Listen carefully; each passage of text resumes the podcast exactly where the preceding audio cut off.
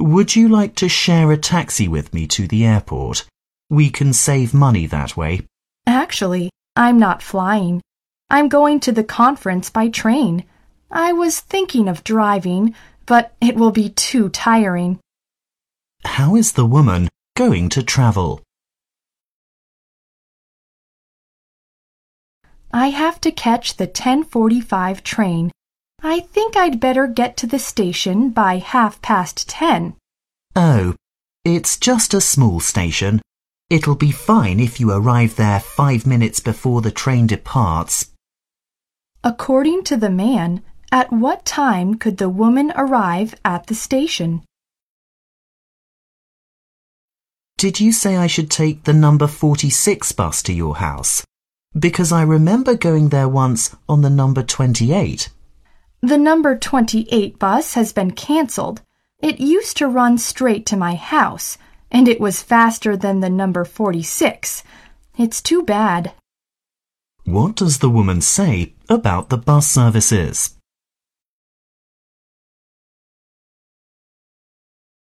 Many people would rather take the bus or the subway than drive by themselves. Parking is getting to be a real headache. That doesn't surprise me, for more and more people are buying their own cars. What does the man mean?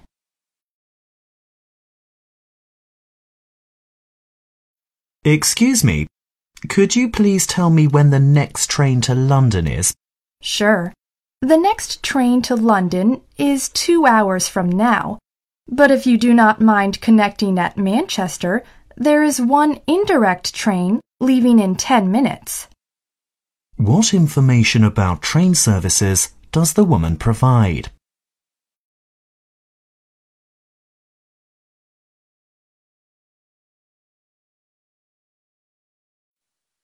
Did you hear?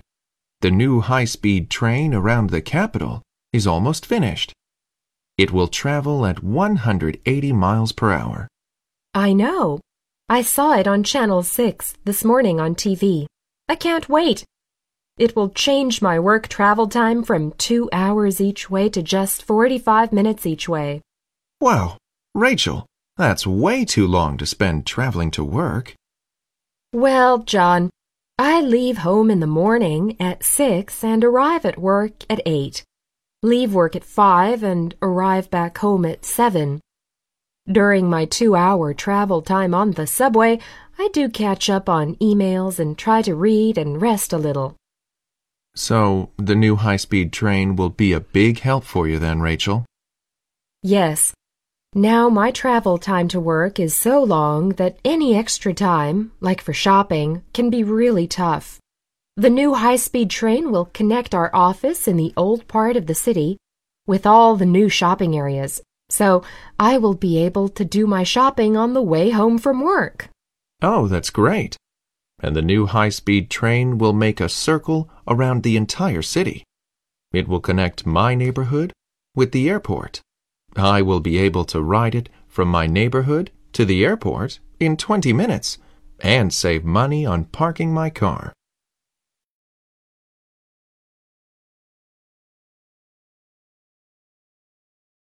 Question 1. How long will the woman spend on her way to and from work by high speed train? Question 2. When does the woman arrive back home by subway? Question 3. According to the woman, in what way will the new high speed train be a big help to her? Question 4. How will the new high speed train affect the man?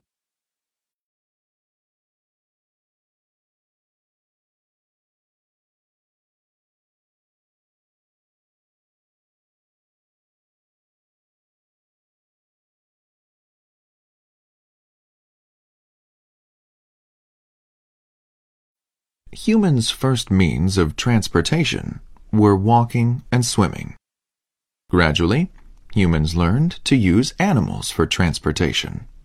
The use of animals not only allowed heavier loads to be hauled by them, but also enabled humans to ride the animals so they could travel longer distances in a shorter amount of time.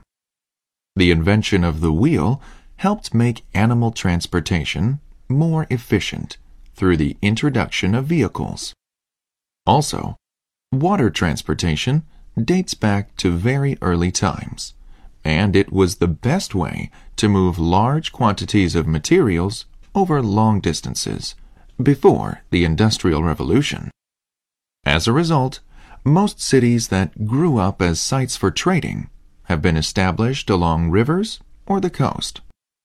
Until the Industrial Revolution, transportation was very slow and expensive.